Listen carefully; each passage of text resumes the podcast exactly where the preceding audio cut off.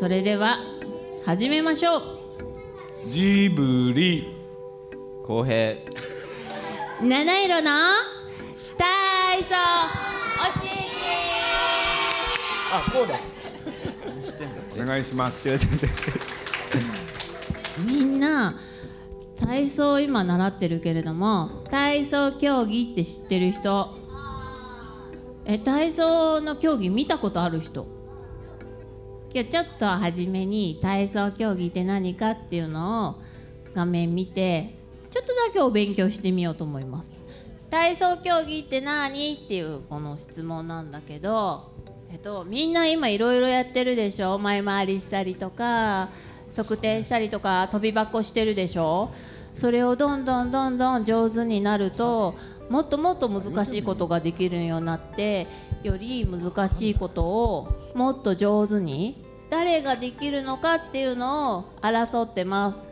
だから誰が一番難しいことを上手にできるのかっていうことをやってるスポーツです。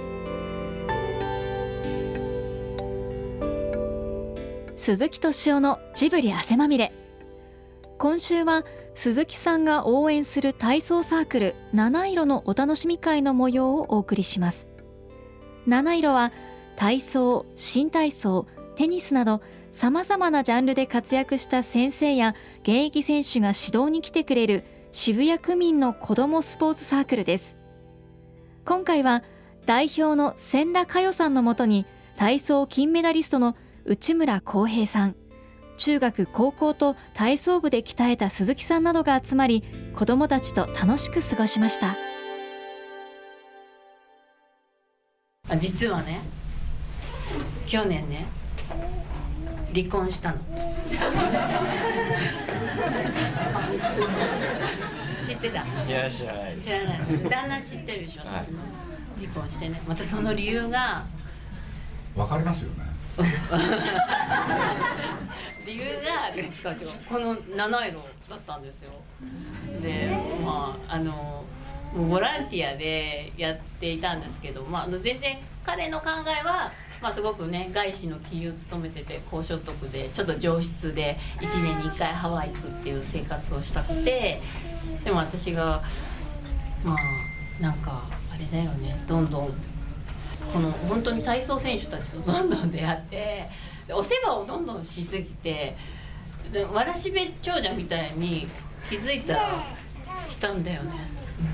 と本当に 本当にそうなんですよだからでもだからでも自分としてはやっぱりまあ私はこう家族だけで幸せになったりするよりも自分ができることよりいろんな方にこうあの伝えたいなと思ってたのででまあ今日皆さんの笑顔を見れてあ自分の選択が間違ってなかったなってあの今日嬉しく思ってます。皆さんにアピールしますけれど あの中学高校の時体操やってたんですよ。実は。高校の2年までですけどね。であのまあ僕は名古屋の方の高校で。でいろんな大会にも一応出るんですけれどね、まあ、実に下手でして。あの団体都市っていうんですかね当時だと。そそこへだけ出ていつもね中学高校と一度も勝ったことがないっていう これででもねあの体操部にいる時結構楽しかったんですよ。いまだに体操っていうとねなんか思い出すんですよね。だから内村さんなんかそのテレビその他で出てくるじゃないですか。つい見ちゃうって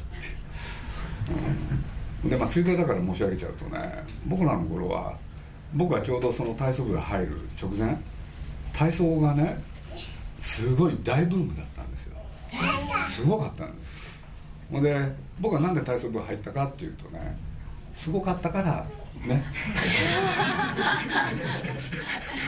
まあ人に誘われたのもあったんだけれど大変な人気だったんですよ。でなんで人気かって言ったらね当時東京オリンピックでね金メダル取れるのは体操だけだって言われてたんですよ。それで、まあ、東京オリンピックをやることになって日本の主催国として金メダル取らなきゃいけないでしょ。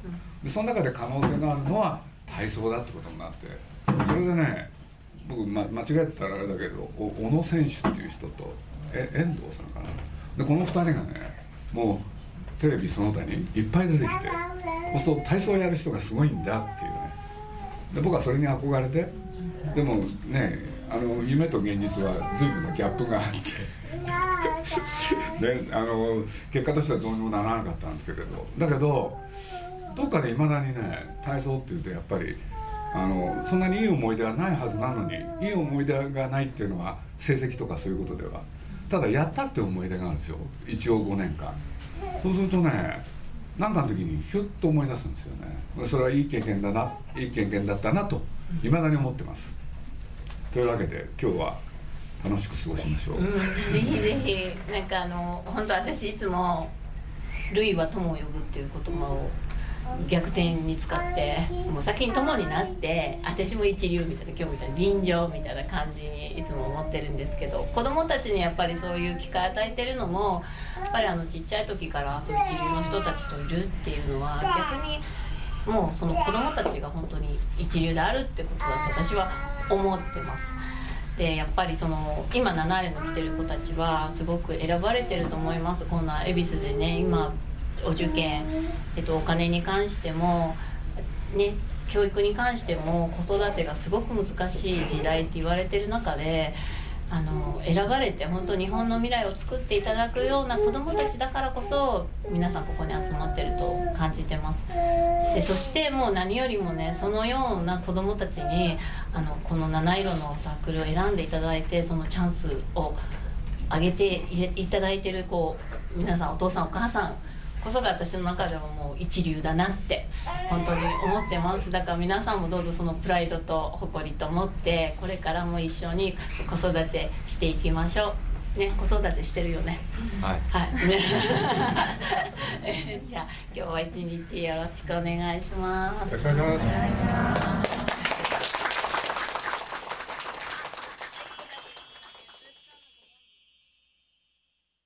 今の床ですなんかすごい飛んでるよね。バネみた。あれどうやってあんなに高く飛べるの？ピョンって。トランポリンでまず練習してトランポリンってすごい柔らかいよねみんな。ね。柔らかいのでまずやってでそれがちょっとだけ硬いトランポリンもあってその上でやっていってでその次にこの四角い床ってとこであの床の中にバネがいっぱい入っててすごい強い力で蹴るとすごいビヨーンって跳ねるんだけどわかる？ちょっとトランポリンっぽい感じ？まあいっぱい練習すればみんなもできるよ。えー、じゃあ次の競技は何だっけ？あん馬あん馬あの一番見てて面白くないなっていう種目ですでも一番やってて難しい競技です。一番見てて面白くないけど一番みあのやるのは難しい。ただくるくる回ってるけど実はあの中にもこう倒立したりとか最初と最後に倒立したりとか。でずっと足閉じたまんまやってる人もいれば足開いてやる人もいるし。だからまあ算数ぐらい難しいかな。どこが一番難しいですか釣りは、えー、やっぱりピタッと止まらなきゃいけないのですごく力がいります。なのでこの釣り輪が得意な選手はこの腕がすごく太いです。日本でいうと山室選手ここに映ってますね。この山室選手は腕がすごく太いです。それは得意だという証拠ですじゃあ今日はね高校生のお兄さんたちにちょっとすごいの見せてもらうね。じゃあもう、えー、バク転も何人かやってると思うけど じゃあバク転一番綺麗なバク転を見せてもらいたいと思うんでじゃあ一人一番バク転うまい人。みんなバク転練習してるやろ？でも足この汚いのいっぱいやから一番綺麗なバク転やってもらうから。じゃあお願いします。拍手。みんなあの柔らかいエアトラでバク転やってると思うけどあのあっこでバク転やる時も今ぐらい綺麗なバク転をするように。わかりましたか？はい。でどうしたらじゃあ体操選手になれるのかって？はい。じゃあピコピコさんが今ここに体操始めました。はい。じゃあ七色の今度今度ピコピコ上がったら何だっけ？七色になるんだよね。はい。レオ今度今何年生？5年生だね。今度そしたらこれがみんな中学生になる時にみんないっぱい体操やめちゃう子多いでしょ？でもね中学生になる時に体操部がある中学校に入ると今さっきのお兄さんたちみたいにどんどん体操上手になるのね。じゃあ今度今度高校になっても体操続けると？そうそうそう。だんだん大きくなるでしょ？どうやって体操選手になれるのかなと思う。こうやってこうやってくる。ここ。大きくなってきた。これ身長じゃないからね。だんだん体操がこうやって上手に上手になってきます。で高校出たら今度大学の体操部のあるところに行くんです。今日でも大学生が誰もいないんです。大学生まで体操部に出たら今度そこで上手だったら社会あの大人になっても体操選手になりませんかって声かかるんです。ねここ大学生私が今大学生だと思って大学生の体操選手だと思って。そうするとこうなれるの。分かる？体操選手ねみんなやるの難しいの。よく覚えてて。ちゃんとやってて中学校に体操部あるところに入ったらみんなも頑張ったら体操選手になれるかもだよ。もうなんか本当に今日はもう子だ実は生まれてきた子供が一番初めに触れるスポーツっていうか、まあ、よくあるのが NHK のお母さんと一緒で体操のお兄さんで体操から行くんですよね。で私自身もすごい去年疑問に思っててどうして体操をやってるのに全然急にみんなすごく多いんだけどやめてしまってで今度体操競技になるまでのこの空白のブランクここどう埋めたらいいんだろうって思ってぱりそこがあるからどうしても体操が皆さんにとって近いものじゃない。あとまあ競技的に大人になってすぐできるっていうのじゃないからもっと楽しんでいけるようなつながりを作りたいなっていうのはちょっと七色のサークルでは特に今日今日のこのイベンイベントっていうのかこういう教室はどうでした？いやまあ取っかかりですよね、すごい人が来た。あ体操やってる人なんだみたいな興味持ってくれるだけで変わると思うんですよね。多分それぐらいでいいかなみたいな。あなるほど。んかがっつり体操ってこうだよ面白いんだよみたいなやってごらんみたいな、どこからじゃないかなみたいなではないっていうか最近そう思ってるんですけど。興味を持ってくれればそうです。それが。はい。なんか上手になるとかならないは分かんないんでとりあえずその興味を持ってもらってやるかやらないかはまあ自分で決めればいいことかなみたいな。最終的にみんながみんな上手になって日本代表になれるっていう簡単な話じゃないんで最初は興味を持ってもらってそこから始めるか始めないかのそのきっかけぐらいでいいかなっていうかそれがほん本当の意味で普及かなっては最近思ってますけど、そうやって考えてるんですはい僕なんか勝手なこと言うとねあのなんだ公園からいろんなものがなくなった。ジャングルジムとか、ねえ。撤去してるんですよね。そうなんですよ。危険だからっていうんで。俺であのリッタンバッコもそうだしね。ああいうの大きかったですよそれとなんつったらいいかな。公園にいろんなものがあった。今ね安全安心のためにいろんなものがなくなって。やっぱりあれあるといいんですよ。あのぶら下がってねある A 地点から B 地点まで行くやつとかね。それに相当するものがいっぱいあったような気がするけれど。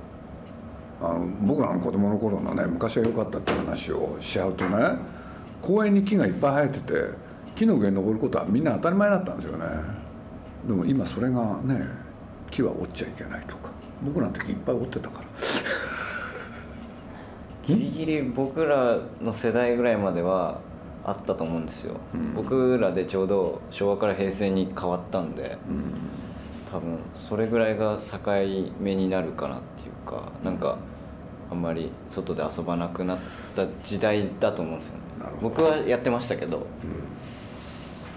まあ、生まれたとこもそうだし東京に生まれちゃうと多分外で遊ばないかなって田舎で生まれ育ったら結構触れる機会はあると思うんですけど本当トトロみたいなとこです。トトロのあの世界に結構近いです。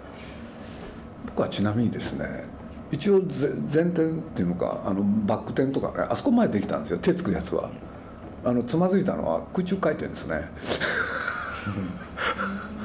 あれ大変だったんですよで柔道のねあの帯をねさっきも話したけれど縛って。で先輩がね走ってくるやつ待っててそのしあの柔道の紐を掴むんですよ。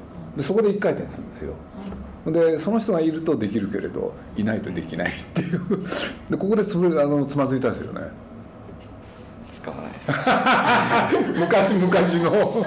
今はすごいマットとかもちゃんとなんかいっぱいあるんで、とりあえずやってみなみたいな怪我しないから。でそこからこう恐怖心を抜いてって自分で覚えていくでもね僕らの時ね今聞いててへえと思ったんだけれどあの例えば釣り輪とかその他いつも出しっぱなしにね体育館に置いてあったんですよ。そうするとね関係ない子たちもしょっちゅうそれに触る？あれいい環境でしたよね今考えると。なんか今すぐちゃんと丁寧にしまうっていうのか僕なんか釣り割りにぶら下がるの大好きだったもん。で気が付くと十字懸垂やってるんですよね。でそういう子が多かったんだもん。今日見ててねちょっと僕気が付いて河村さんには言ったんだけれど。皆さんちょっと猫背なんですねそうですね。なんでなんですか？こういう動作が多いんでしょうね。抱え込んだりとかその体を折り曲げたりする動作が多いんで、多分背骨が多分人よりも上がっちゃうんでしょうね。曲がるから多分ここで安定しちゃうっていう。テレビで見てあの肩甲骨を出すあはいはいはい。今日最初に会った時にねえびっくりしたのは寒いって。顔も寒よよ。寒い。要するに筋肉はあるけれど脂肪がないと。はい。そういう体なんですね。特殊なんですね、はまあだけどそうならなきゃいけないですね。い。は冬には。いみんな、はい、そうなると思いますね。突き詰めていくと、はまあ、だって今今ウルトラいくつまで行ってるんですか？い、今 I 難度まであります。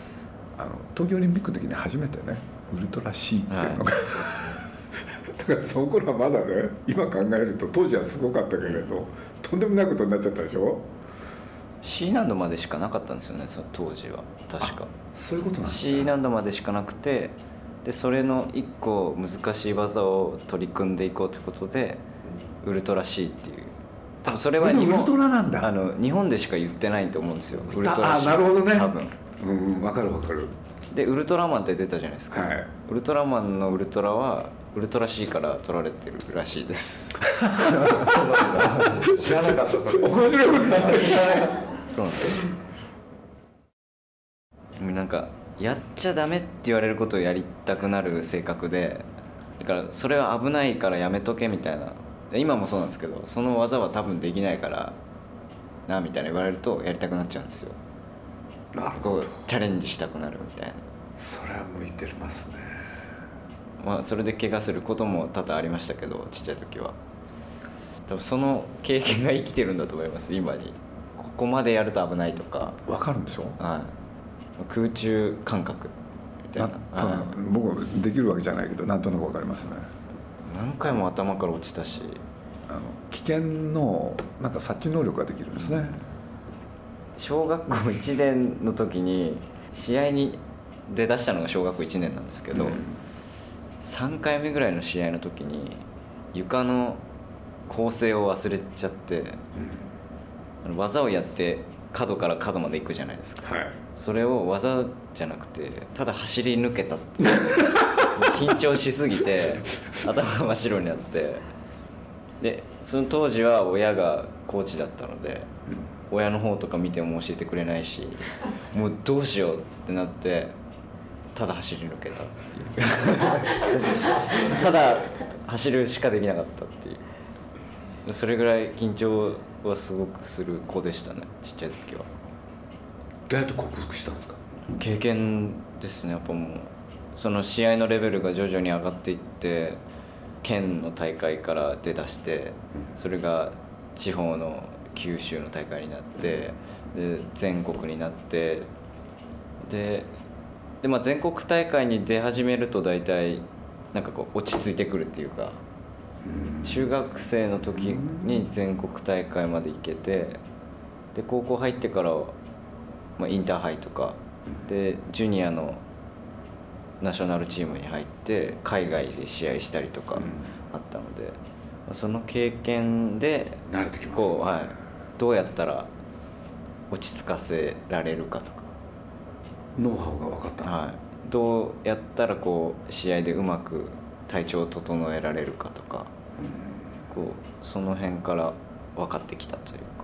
じゃあい今はもうそういう意味での緊張はないですね。いい意味での緊張はあったとしても、その多分行くとこまで行っちゃうと逆なんですよね、その試合の時に自分は上がるからどうやって落ち着かせようじゃなくて、試合の時に自分は上がらないからどうやって上げようかっていう。逆にそれかりますね。気持ちを上げていくことの方が落ち着かせることよりも難しい。仮におお化け屋敷が苦手な人だったらお化け屋敷見たらあ怖いってなるじゃないですか、はい。でも想像でお化け屋敷があって怖い人でど怖いっていう感情を出せって言われたら結構難しいじゃないですか、それと同じだと思うんですよね。なるほど。まあ想像力っていうか感情のコントロール。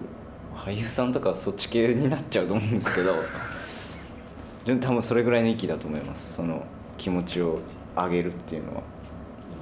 まあ、つまり集中力ってことだね。だってそれ気持ちが上がらなかったらこれ困るんですよね。やる気も起きてこないし、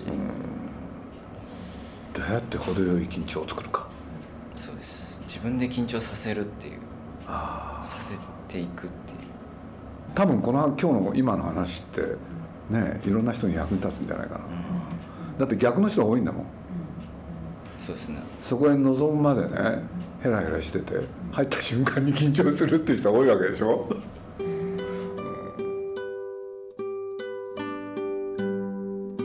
七色の体操イベントいかがだったでしょうか？来週の鈴木敏夫のジブリ汗まみれは名古屋で行われる言葉の魔法展についてお送りします。来週もお楽しみに。まあ、僕はそうですね特別な環境で生まれて育ったので、まあ、自然と体操する環境でちっちゃい時から運動する環境で育ってきたんですけど普通じゃないじゃないですか。でもそれでも多分自分は好きだったと思うんですよ。運動することが。だからまあ僕は体操する人が増えてほしいなと思いますけど。本人が思ってることをさせてあげるっていうのも、まあ、僕も一応親なんでかなって思うんですよね。子供に体操やらせたいとも思ってないし。その頃合いが難しいね、は強制したらだってみんな嫌がるもんね、は体操は確実にあのほいろんなことをやる上で基本になる運動だと思うんで、うん。まあ、体操以外でも勉強もそうだと思うんですけどその何かをこう突き詰めていくっていうのことも覚えられるし勉強もこう突き詰めていってやれば分かってくるしこういろんなことに通ずるかなとは思うんでやってほしいなとは思います。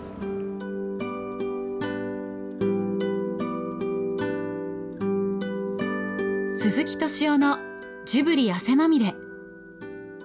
この番組はウォルト・ディズニー・スタジオ・ジャパン。ローソン。アサヒ飲料。日清製粉グループ au ブルボンの提供でお送りしました。